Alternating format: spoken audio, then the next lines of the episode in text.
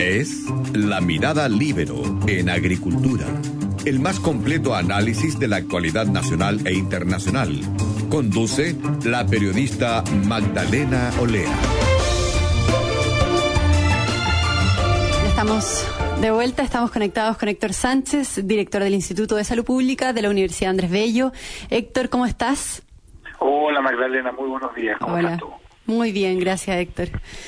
Bienvenido de nuevo. Bueno, ayer se decretó cuarentena eh, en Valparaíso y en Viña del Mar tras eh, la fue, el fuerte alza de, en casos activos y de pacientes de la UCI. También se amplió el confinamiento en la región metropolitana. eh, también se amplió a algunas comunas rurales de la región metropolitana y, y esta medida finalmente hacen que casi la mitad de la población del país quede confinada. ¿Qué te pareció el anuncio, Héctor, y por qué se renueva la cuarentena y por qué no ha dado el resultado esperado? Mira, eh, la, a ver, partamos por eh, Valparaíso. En el caso Valparaíso ya veníamos observando hacía varios días, varias semanas, digamos, un incremento de los casos de manera sostenida, ya y que en definitiva eh, mostraban de que la tasa de contagiosidad que tenía la, la región estaba eh, disparándose sobre niveles de los cuales podían eh, eh, ser manejados. Por lo tanto, desde esa perspectiva parecía como necesario eh, generar una medida de, de restricción eh, del del movimiento de la población para disminuir la contagiosidad. Lo segundo, el segundo elemento que yo creo que la autoridad tomó en cuenta es el nivel de ocupación de las unidades de cuidado intensivo que a diferencia de Santiago, que tenía la quinta región y tiene la sexta y tiene la séptima región para poder descansar si es que está demasiado presionado, que es lo que ha hecho por lo demás, ya en el caso de Valparaíso la situación eh, es distinta porque no puede descansar en Santiago porque estamos copados, ya y la alternativa que le va quedando es la cuarta región.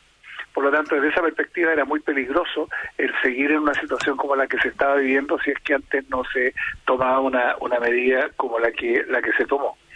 Yo creo que eh, Valparaíso está en una situación muy compleja que puede repetir lo que ha pasado en Santiago y ahí paso a responder la pregunta tuya de Santiago, que en el cual hay eh, en los cerros de Valparaíso y en los cerros de Viña del Mar hay una gran cantidad de población ya eh, vulnerable, de bajos ingresos y con altos niveles de hacinamiento.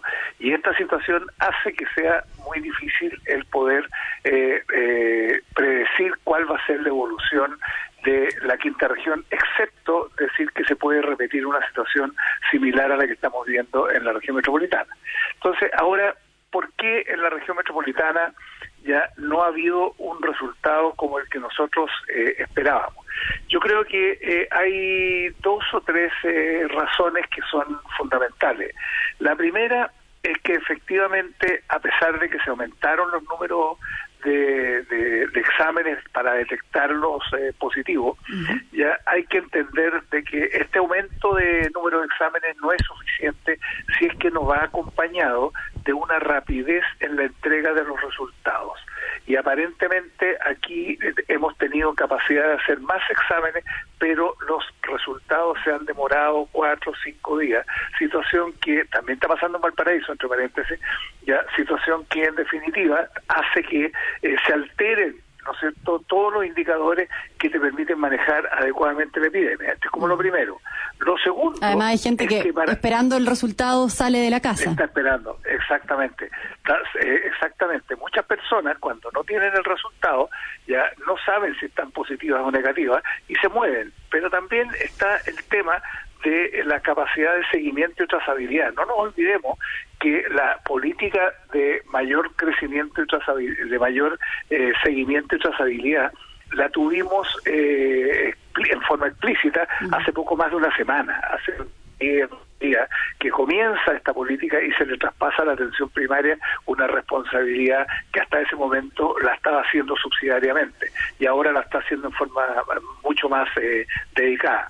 Y ese tema del seguimiento y la trazabilidad de los positivos pasa a ser un elemento central para poder controlar eh, esta epidemia. Claro. Y esa situación también ha sido lenta. Y finalmente está el aislamiento. Y en el aislamiento, ya y, y- y aquí la medida más dura, que es la cuarentena propiamente tal, ya está limitada por dos factores. Uno es la posibilidad física de que las personas hagan aislamiento, principalmente los, los grupos más pobres de la población, que si viven eh, con altos niveles de hacinamiento, hacer aislamiento es prácticamente imposible. Y también culturalmente, la residencia no es algo que eh, la población lo acepte de, de primera. Por lo tanto, eh, eh, la gente cuando se enferma tiende a refugiarse en su propia casa. Claro, se resisten a ir a esta, esta, residencia, que hay muchos cupos por lo demás. Y les cuesta, claro, y les cuesta eh, acceder a dejar a su familia, enfermarse en otro lugar, sobre todo cuando hay, cuando hay miedo. Por lo tanto, desde esa perspectiva, ahí hay una variable importante. Lo segundo es el apoyo social y económico yo creo que eh, eh, se nos ha ido transformando todo el tema social y económico en un problema sanitario. Y esta es una situación compleja, porque en definitiva, fíjate que pasa lo siguiente, mientras tú no des una muy buena protección social y económica a los grupos vulnerables de la población y de, la región metropolitana, y lo mismo está va a pasar en la, en la quinta región, si tú no le das una muy buena protección, ya esta gente es muy es imposible que haga cuarentena. Por lo tanto, se transforma la falta de protección social y económica en un problema sanitario. Porque si tú quieres lograr metas sanitarias, tú necesitas que la gente pueda pueda hacer cuarentena. Y para hacer cuarentena tiene que tener la tranquilidad de que tiene para comer ella y que tiene para comer sus hijos. O sea, hay gente que vive al día que necesita salir de sus casas para poder generar ingresos. Claro. yo fíjate que e, ese es un tema que, lo veo como fundamental. O sea, yo creo que aquí ya eh, la aceleración en todas las medidas económicas que tanto el gobierno como el Parlamento, ya con gobierno, con oposición, da lo mismo, ya tienen que en definitiva ya eh, apurar al máximo las medidas de apoyo a los grupos de población.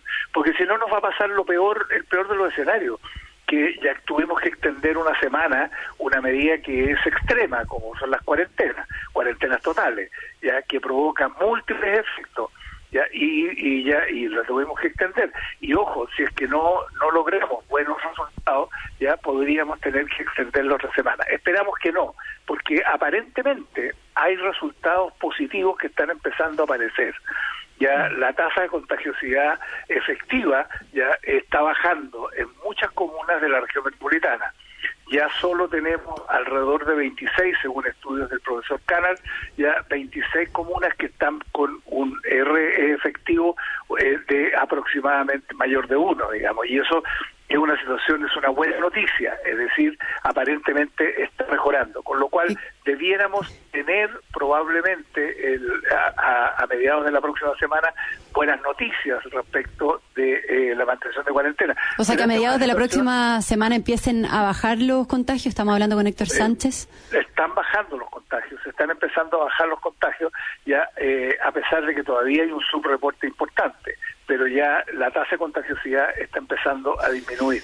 O sea, la cuarentena está empezando a fruto. Pero sin embargo, es importante hacerle entender a la gente que el último esfuerzo pasa a ser fundamental. Los próximos días pasan a ser centrales y en esto la autoridad sanitaria ya no puede dudar un minuto respecto del el mensaje que le tiene que entregar a la población para que no haya duda alguna respecto de lo que la gente tiene que hacer. La gente tiene que mantener el distanciamiento físico. La gente si está positiva ya tiene que hacer aislamiento, pero por otro lado, el esfuerzo que la autoridad tiene que hacer, ya con toda la infraestructura que está manejando, es que tiene que aumentar la velocidad en la entrega de los resultados para eh, para poder darle a la gente certeza respecto de cuál es su situación y respecto de lo que tiene que hacer. Yo creo que ahí estamos hoy día enfrentados a ese a ese tema, pero yo quiero poner en esta oportunidad el siguiente énfasis. El énfasis eh, hoy día es fundamentalmente en términos de que los programas sociales y económicos de apoyo a la gente más vulnerable de la región metropolitana y de la quinta región pasa a ser fundamental. Es fundamental porque si no es imposible que la gente cumpla con la medida de cuarentena que se les ha definido.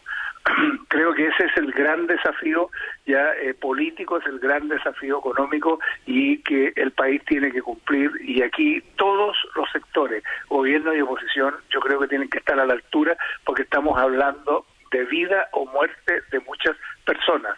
Ya, este, el pic de esta epidemia en la región metropolitana estar hasta fines de junio ya y eh, y las muertes no cierto que vamos a tener van a estar no es cierto eh, eh, fines de junio y las primeras semanas de julio pero va a depender mucho la cantidad de personas que fallezcan de lo que seamos capaces de hacer ahora ¿Tú crees Héctor que vamos a estar Vamos a estar todo junio entonces acá en la región metropolitana, por lo menos, eh, en cuarentena. ¿Tú crees que eso se va a ir extendiendo? No, no estoy, no estoy seguro, no estoy seguro por lo que te decía, porque la tasa de contagiosidad ha estado bajando, pero sin embargo, yo te diría de que existe esa posibilidad pero va a depender fundamentalmente de qué suceda en los próximos días respecto de eh, que estos indicadores sigan evolucionando positivamente.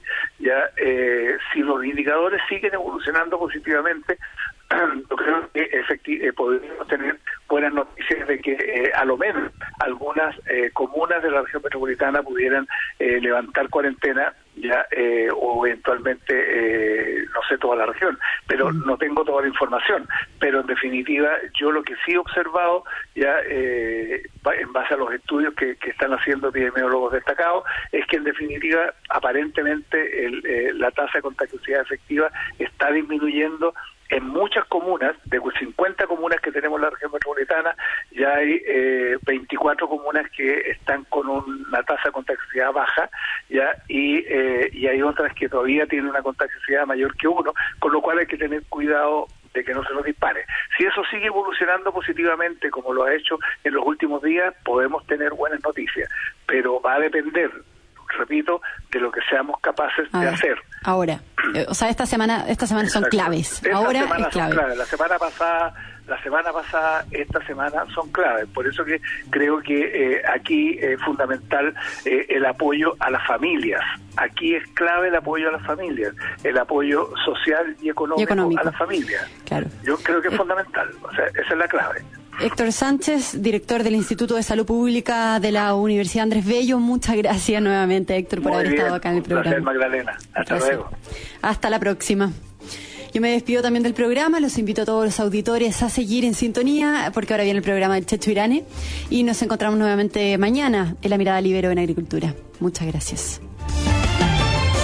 Fue La Mirada Libero en Agricultura una presentación de Viña Garcés Silva, pioneros del Valle de Leida.